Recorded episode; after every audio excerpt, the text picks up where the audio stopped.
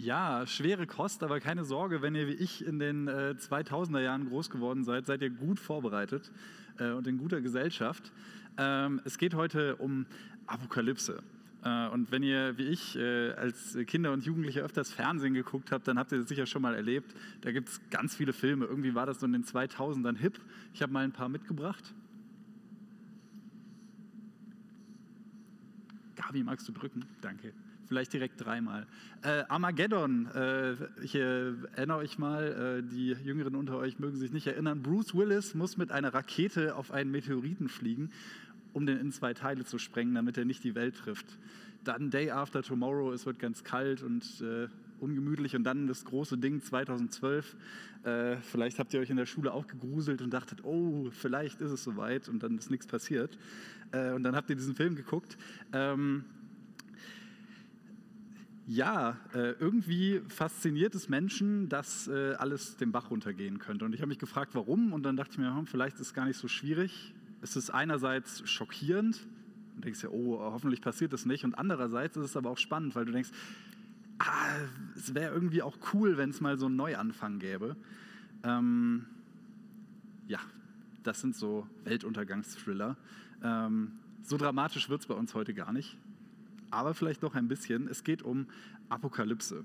Solch, dieses Wort kommt oft in diesem Film vor ähm, und da bedeutet es sowas wie der Untergang, alles geht den Bach runter, es wird äh, ganz, ganz schlimm. Apokalypse ist eigentlich ein äh, griechisches Wort äh, und es bedeutet so viel wie Enthüllung oder auch Offenbarung.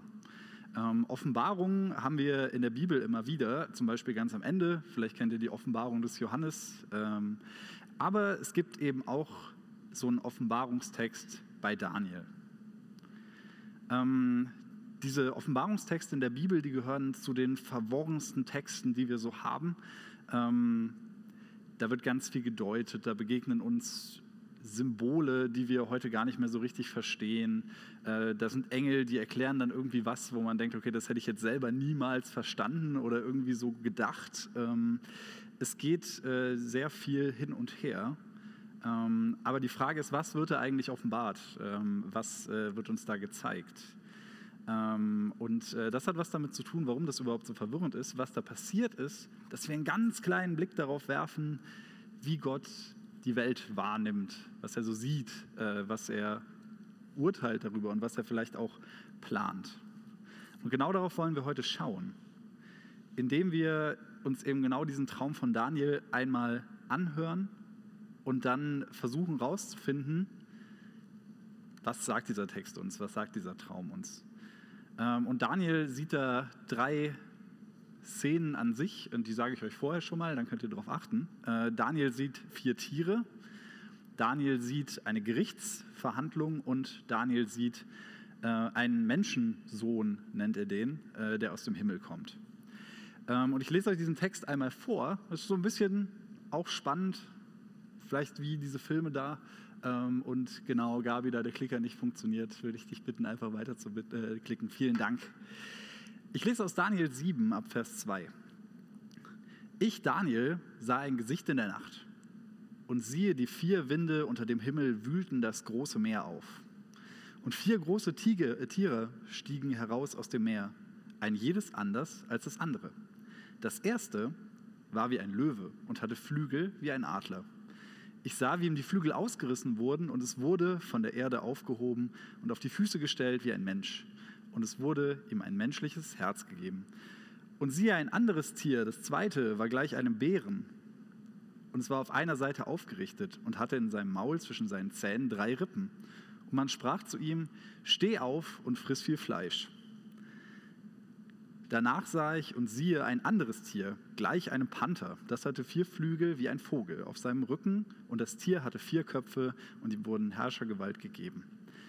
Danach sah ich in diesem Gesicht in der Nacht und siehe ein viertes Tier. Es war furchtbar, schrecklich und stark und hatte große eiserne Zähne und fraß um sich und zermalmte, was übrig blieb. Zertrat es mit seinen Füßen.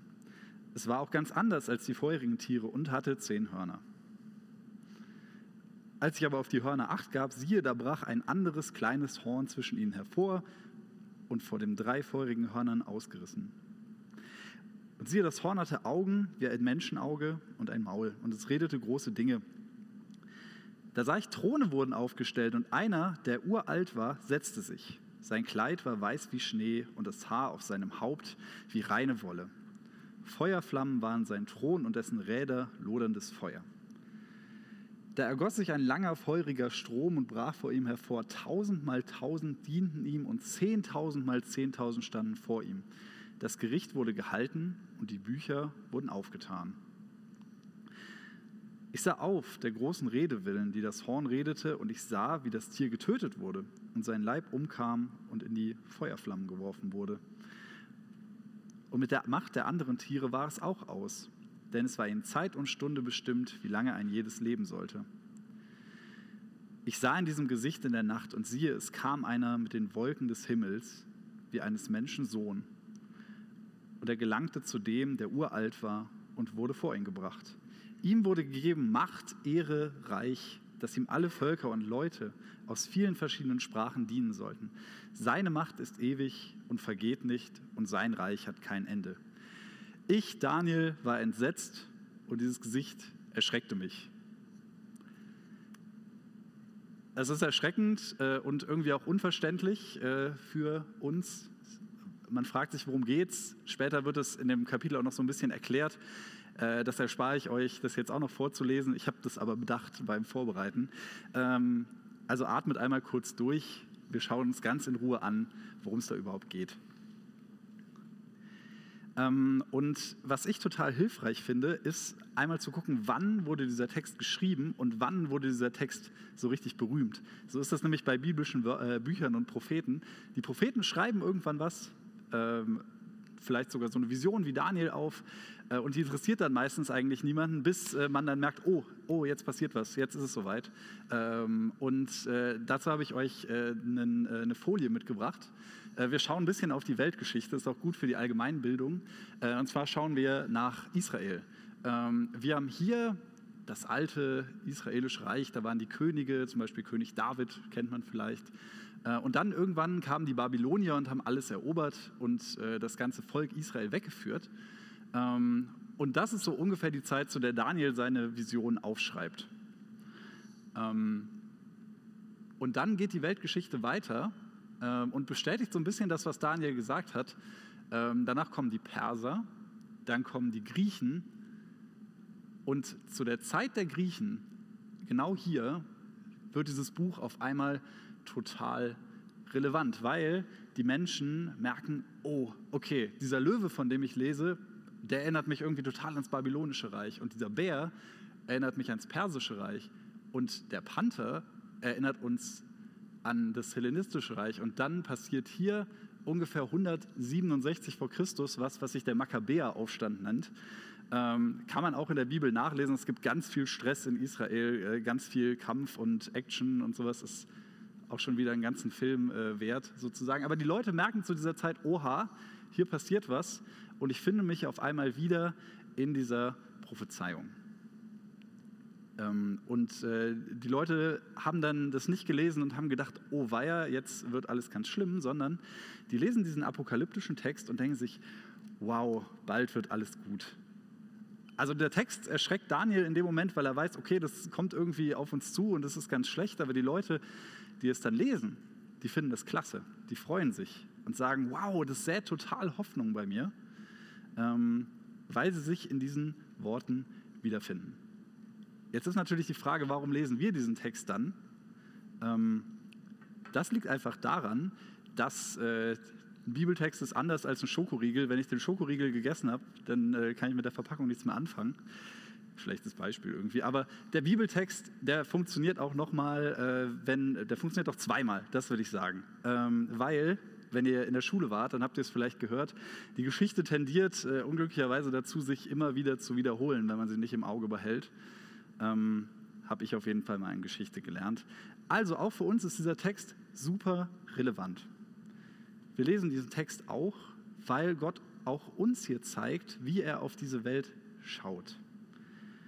Und weil die Weltgeschichte dazu tendiert, sich zu wiederholen, wollen wir uns das wirklich bewusst angucken ähm, und den auch ernst nehmen. Ähm, ich finde, Da steckt total viel drin, was für uns super wichtig ist.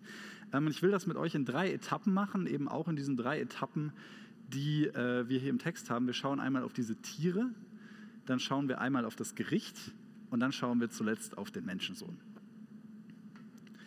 Als erstes schauen wir auf die Tiere. Daniel sieht vier Tiere. Das sind jetzt aber keine normalen Tiere, wie wir sie draußen auf der Straße oder im Zoo sehen, sondern die sind total erschreckend. Die kommen aus dem Meer. Ähm, wenn in der Bibel was aus dem Meer kommt, ist das immer ein schlechtes Zeichen, weil für die Menschen damals ist das Meer super gruselig. Die können nicht schwimmen ähm, und äh, das macht was mit denen. Für die ist das Meer ein Ort des Chaos. Alles, was da rauskommt, ist bedrohlich fürs Leben. Die Tiere kommen aus dem Meer. Sie lösen sich nicht mal gegenseitig ab, sondern sind irgendwie gleichzeitig da und es scheint irgendwie ein totales Chaos auf der Welt. Also ich kann voll verstehen, dass Daniel das erschreckt. Das muss so eine Mischung aus einem Zoo und einem Gruselkabinett gewesen sein, was er da erlebt. Ähm, die Tiere symbolisieren für die Menschen damals, und wir erfahren das später, wenn wir den Text noch weiter gelesen hätten, ähm, diese Tiere symbolisieren Weltreiche. Weltreiche, das waren damals riesengroße Konstrukte, wo meistens irgendwie ein König an der Spitze saß, die eigentlich nur darauf aus waren, ihre Macht immer weiter zu vergrößern, also, vergrößern, also sozusagen die Weltherrschaft an sich zu reißen. Ähm, und natürlich erleben die Menschen dann, wow, die verhalten sich wirklich wie Tiere. Die rauben, die morden, das ist einfach schlimm. Genau wie die Menschen damals sind wir aber auch darauf angewiesen, irgendwie miteinander zu leben ähm, uns solche Konstrukte zu bauen, in denen wir miteinander klarkommen können. Das kann im Kleinen eine WG oder eine Familie sein. Im Großen hat man dann am Ende auch wieder einen Staat. Äh, und diesem Staat, da braucht es Regeln und Aufgaben und Beziehungen. Und vielleicht kennt ihr es aus eurer WG. Wenn ihr da Regeln und Aufgaben festklopfen wollt, dann braucht es irgendwie auch eine gewisse, einen gewissen Grad von Macht sozusagen. Äh, so blöd wie das klingt ähm, Macht im Sinne von, irgendwo muss man das ja dran festmachen, dass die Sachen hier so laufen, wie sie sollen. Ist in einem Staat ganz genauso. Jetzt ist die Frage, woran machen wir sowas fest? Wo kommt Macht überhaupt her? Ähm, und da lohnt es sich auf diese Tiere zu gucken, weil die haben einfach Macht, weil sie stark sind. Die haben Zähne, die haben Klauen und die haben auch wirklich keine Angst, die einzusetzen. Ähm, diese Tiere sind stark, weil sie andere schwach machen. Und ihr merkt schon, das ist irgendwie keine Basis für ein gutes Zusammenleben. Das führt ins Chaos. Und ich glaube, obwohl das eigentlich ziemlich offensichtlich ist, erleben wir solches Chaos in dieser Welt. Im Großen und im Kleinen. Es gibt Staaten auf dieser Welt, die nennen wir vielleicht totalitär und sagen dann als äh, Leute, die Demokratie ganz cool finden, ach, da erkenne ich ein Tier drin wieder. Ähm, und es gibt aber auch demokratische Staaten, die Drohnen und äh, Panzer haben, die äh, auch benutzt werden. Ähm, und äh, da, wo Krieg ist, da geht es meistens ziemlich tierisch zu und nicht besonders menschlich. Und vielleicht erleben wir dieses Chaos auch im Kleinen, vielleicht in Dingen, die uns auch näher sind, in unseren Gemeinschaften, die wir so haben, mit unseren Mitstudenten, mit unseren Freunden. Ähm, da kann es auch dazu kommen, dass wir doch hin und wieder Macht ausüben. Der Haussegen schief hängt, wenn wir Macht einsetzen, finde ich ganz erschreckend. Weil wenn wir Menschen uns selber stark machen, wenn wir sagen, hey, ich äh, mache mich jetzt stark, weil ich will mich durchsetzen, ich will, dass das passiert, was ich mir wünsche, dann kann das dazu führen, dass wir uns in so ein Chaos reinstürzen. Dann kann das dazu führen, dass wir so ein Konstrukt, so ein Tier selber erschaffen. Die Geschichte wiederholt sich, dass wir Menschen alleine ohne Gott zusammenbauen. Das ist auf kurz oder lang ein geflügelter Löwe, ein gefräßiger Bär, so ein kurzlebiger Panther oder ein Monster, das so schlimm ist, dass man es nicht mehr beschreiben kann. Aber erschaffen wir wirklich solche Konstrukte? Ich meine, ich glaube schon. Früher war das vielleicht klarer, wenn man vor 2000 Jahren oder noch ein paar Jahre mehr da saß und Alexander der Große kam bei einem mit seiner Armee vorbei, da war relativ klar, der meint es jetzt nicht so besonders gut, der will wahrscheinlich erobern. Und ich glaube, wir Menschen, wir haben es geschafft, unsere Gebilde, ob das jetzt Staaten oder vielleicht einfach nur die Dinge sind, die wir selber tun, selber ähm, schöner darzustellen. Wir haben so tolle Dinge wie Kultur, wir haben Ideale, wir haben Religionen, wir haben äh, Menschenrechte und das sind geniale Sachen. Äh, die ändern nur nichts daran, äh, dass die auch schnell mal über Bord geworfen werden, wenn es um Macht geht. Oder vielleicht sogar vorne dran geschrieben werden und im Endeffekt geht es doch nur um Macht. Und das gilt auch für uns ganz persönlich. Ähm, wenn wir mit Absichten, die total gut sind, hantieren, wenn wir Ideale haben, wenn wir sagen, hey, ich meine es richtig, richtig gut, und dann nutzen wir unsere Mitmenschen doch nur aus und machen, was wir wollen, dann verhalten wir uns auch nur wie Tiere, obwohl wir uns fühlen, als wären wir vielleicht die Besten. Das, was wir Menschen uns zusammenbasteln, ist manchmal richtig, richtig schräg. Und es gibt zum Glück, das ist das Gute, auch eine andere Möglichkeit, einen anderen Weg. Und deshalb sind wir heute hier. Wir schauen gleich noch auf den, der da auf dem Thron sitzt, und wir schauen auf den Menschensohn. Wir wollen auf Jesus Christus schauen. Auch der hat Macht, definitiv. Aber seine Macht, die ist nicht von dieser Welt. Die ist ganz, ganz anders. Die ist anders als die Macht dieser Tiere. Die ist anders als die Macht, die wir uns vielleicht manchmal selber herausnehmen. Und deshalb können wir uns daran festmachen. Wenn wir uns an Jesus halten, dann ist nicht mehr die Frage, was wünsche ich mir für meine Familie, was wünsche ich mir für meine WG, was wünsche ich mir für mein was auch immer, sondern dann können wir die Frage stellen, und ich glaube, die ist sehr viel hilfreicher, was wünscht sich Jesus eigentlich, was ich jetzt tun könnte in meiner WG, für meine WG, für meine Familie. Wir dürfen das fragen, wir dürfen darüber lesen, wir dürfen darüber beten. Mit dieser Frage zu orientieren, das ist viel, viel hilfreicher wenn die Macht nicht von uns selber kommt. Ich finde, im Kleinen ist das total hilfreich, ähm, weil es einfach lebensrelevant wird. Weil ich mir das immer wieder in den Kopf rufen kann. Was wünscht sich Jesus eigentlich? Ähm, Im Großen hingegen finde ich das ziemlich, ziemlich überfordernd, wenn wir mal wieder auf diese äh, Größenebene von Staaten schauen. Ähm, da ist es vielleicht ein bisschen zu viel für uns als Menschen alleine. Was können wir da machen? Es geht ja weiter. Wir schauen aufs Gericht. In Daniels Vision gibt es eine ganz große Wendung. Nachdem er die Tiere gesehen hat, erlebt er eine Szene wie aus einem Gerichtssaal. Und äh, da wird nicht viel verhandelt, da geht eigentlich alles ziemlich schnell.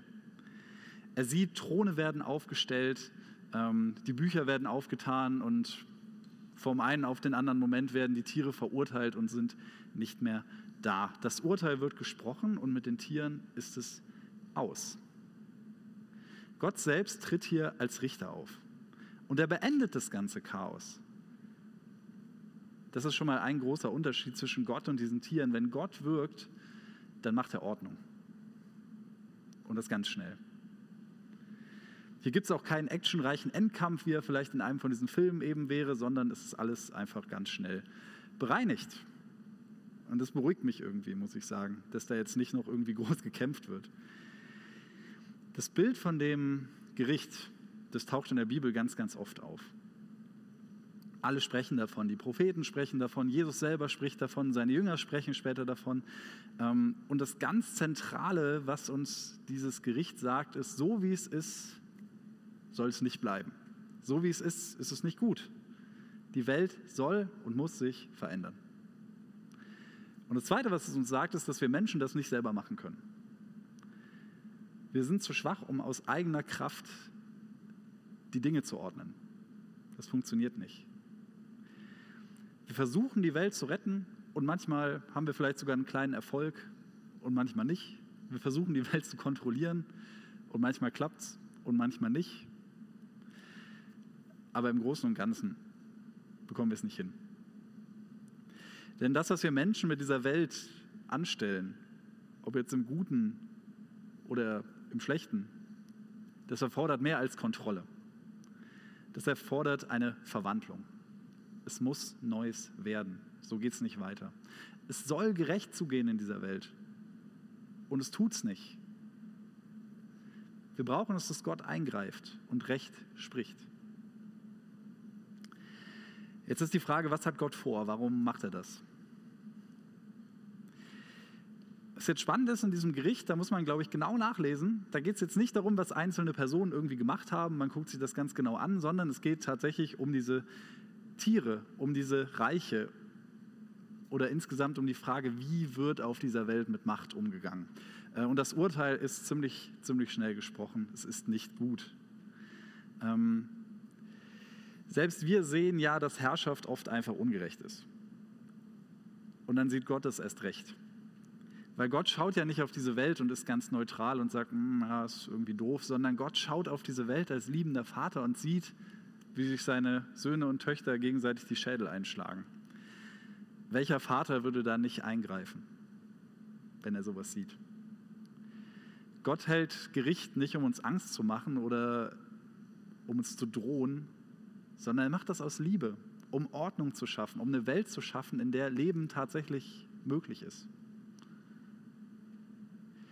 Dass Gott der Vater ein Gericht abhält, ist keine Drohung. Und das ist so genial, weil das unterscheidet das, was Christen als äh, Apokalypse sehen, so stark von dem, was wir in diesen Filmen erleben. In den Filmen geht alles den Bach runter und muss Angst haben. Du darfst wissen, dass nach dem, nach der Bedrängnis, nach dem, was auch gruselig ist, nach dem, was unheimlich ist, was Gutes kommt. Dass da was kommt, was bleibt, dass diese Unordnung der Welt wirklich mal vorbei sein wird. Und dass danach einer herrscht, nicht mit Macht, sondern aus Liebe heraus. Deshalb brauchst du diesen radikalen Schnitt. Und ich habe auch oft das Gefühl, das klingt irgendwie beängstigend, aber wir dürfen uns tatsächlich auf dieses Gericht freuen. Weil danach kommt was Gutes. Unser Weltuntergangsfilm hat ein totales Happy End. Aber das ist noch nicht vorbei. Das Beste kommt zum Schluss. Das Letzte, was Daniel sieht, ist der Menschensohn. Der Menschensohn. Ich lese es nochmal vor. Und siehe, es kam einer mit den Wolken des Himmels wie eines Menschensohn und gelangte zu dem, der uralt war, und wurde vor ihn gebracht. Ihm wurde gegeben Macht, Ehre und Reich, dass ihm alle Völker und Leute aus so vielen verschiedenen Sprachen dienen sollten. Seine Macht ist ewig und vergeht nicht. Sein Reich hat kein Ende. Dieser Menschensohn, der ist ganz, ganz anders als diese Tiere. Also die unterscheiden sich schon auf den ersten Blick. Das andere sind Tiere. Das, der Menschensohn ist ein Mensch. Die Tiere kommen aus dem Wasser, der Menschensohn kommt aus dem Himmel. Der ist ganz, ganz anders. Und die Menschen, die das damals lesen, die warten auf diesen Menschensohn. Die freuen sich und glauben fest daran, irgendwann wird einer kommen, der wird es ganz anders machen. Ganz anders. Diese Menschen warten auf einen König, der nicht für sich selber herrscht, der nicht herrscht, um mächtig zu sein, sondern ein König, der das durchsetzt, was Gott sich für die Menschen wünscht. Die Menschen haben das gelesen und haben sich gefreut und haben dann angefangen zu warten. Sie mussten ungefähr noch, äh, das ist ganz praktisch, 167 Jahre warten, weil unsere Zeitrechnung fängt zum Glück bei Null an. In dem Moment, an dem uns dieser Mensch dann tatsächlich begegnet. Äh, es ist Jesus Christus, äh, der Menschensohn. Ähm, da muss man gar nicht viel rumdeuten. Das Geniale ist, Jesus hat ziemlich viele Namen gehabt. Die Menschen haben ihn ganz unterschiedlich angesprochen. Jesus von Nazareth, Gottes Sohn, der Messias, Christus, Sohn des Höchsten, ganz viele Namen, aber wenn Jesus über sich selber gesprochen hat, hat er sich Menschensohn genannt. Beispiel wäre zum Beispiel, der Menschensohn ist gekommen, zu suchen und zu retten, was verloren ist. Er macht es andauernd, also wirklich super oft, wenn man Menschensohn äh, in der Bibel sucht, dann findet man es einmal im Danielbuch und dann ganz, ganz oft im Neuen Testament. Ähm, aber warum sucht Jesus sich diesen Titel aus? Warum ausgerechnet den? Denk mal drüber nach, was es für dich bedeutet, sich menschlich zu verhalten. Was heißt das? Menschlich sein. Für mich ist menschlich jemand, der selbstlos handelt, liebt, andere aufnimmt und annimmt. Und jetzt denk mal drüber nach, wie sich Menschen wirklich verhalten. Die machen das vielleicht manchmal in einem guten Moment und in einem nicht so guten Moment ist es dann nicht mehr so. Menschen handeln oft egoistisch, mit Macht, vielleicht sogar gewalttätig. Menschen handeln oft tierisch, fast schon. Als Gott sich den Menschen ausgedacht hat, das ist total genial, hat er gesagt, er erschafft den Menschen als sein Ebenbild. Diese Dinge, Liebe, Vergebung, gegenseitige Annahme, das sind nur menschliche Eigenschaften, weil das göttliche Eigenschaften sind, die Gott in uns Menschen reingelegt hat, weil er gesagt hat, ich will, dass der Mensch zu einem gewissen Grade die Sachen auch kann, die ich kann. Das, was wir menschlich nennen, sind eigentlich göttliche Eigenschaften, die uns geschenkt worden sind. Und weil Gott irgendwann gemerkt hat, dass die Menschen das nicht so gut auf die Reihe kriegen, kommt jetzt Jesus. Und Jesus erfüllt tatsächlich eine doppelte Aufgabe. Wir sagen immer, Jesus ist wahrer Mensch und wahrer Gott. Gott und Mensch zugleich. Und seine doppelte Aufgabe ist, einmal zeigt er uns, wer Gott ist. Er stellt uns ihn vor als liebenden Vater, als den, der uns aufnimmt, als den, der sich freut, wenn wir zu ihm kommen. Jesus zeigt uns aber auch, was es bedeutet, Mensch zu sein. Oder eher, was es bedeuten könnte, wenn wir Menschen werden, wenn wir Menschen werden wie er, wenn wir von ihm lernen, was es bedeutet, Mensch zu sein. Und das Geniale ist, auf diese Herrschaft des Menschensohnes müssen wir nicht mehr warten. Jesus herrscht nämlich eben nicht wie so ein Tier, in dem es irgendwo rumrennt und laut und stark ist, sondern er ist ein Mensch. Er ist ein Mensch, der uns ganz liebevoll menschlich begegnet, aber er ist auch Gott. Er ist bei uns. Er ist uns nah. Das bedeutet, er regiert. Aber er regiert eben so, dass es menschlich nah ist. Er regiert da, wo wir ihm den Raum dazu geben. Und wir können das. Das kannst du heute und jeden Tag tun, dass du sagst, hey, ich wünsche mir, dass Jesus diesen Raum bei mir einnimmt. Ich will ihm die Macht, die Ehre und das Reich geben, nicht nur im Allgemeinen, sondern in mir, bei mir selbst. Dann verwirklicht sich diese Herrschaft heute schon. Dann verändert sich auch was. Du kannst Jesus heute schon aufnehmen, ihm diese Macht, die Ehre und die Herrschaft über dein Leben geben. Und du darfst dich darauf verlassen, dass das für immer halten wird. Jesus kommt uns nah als Menschensohn, zeigt uns, was möglich wäre, was sein könnte. Und er nimmt uns mit, auch über dieses Gericht hinaus, in ein ewiges Leben mit ihm zusammen. Amen. Ich bete.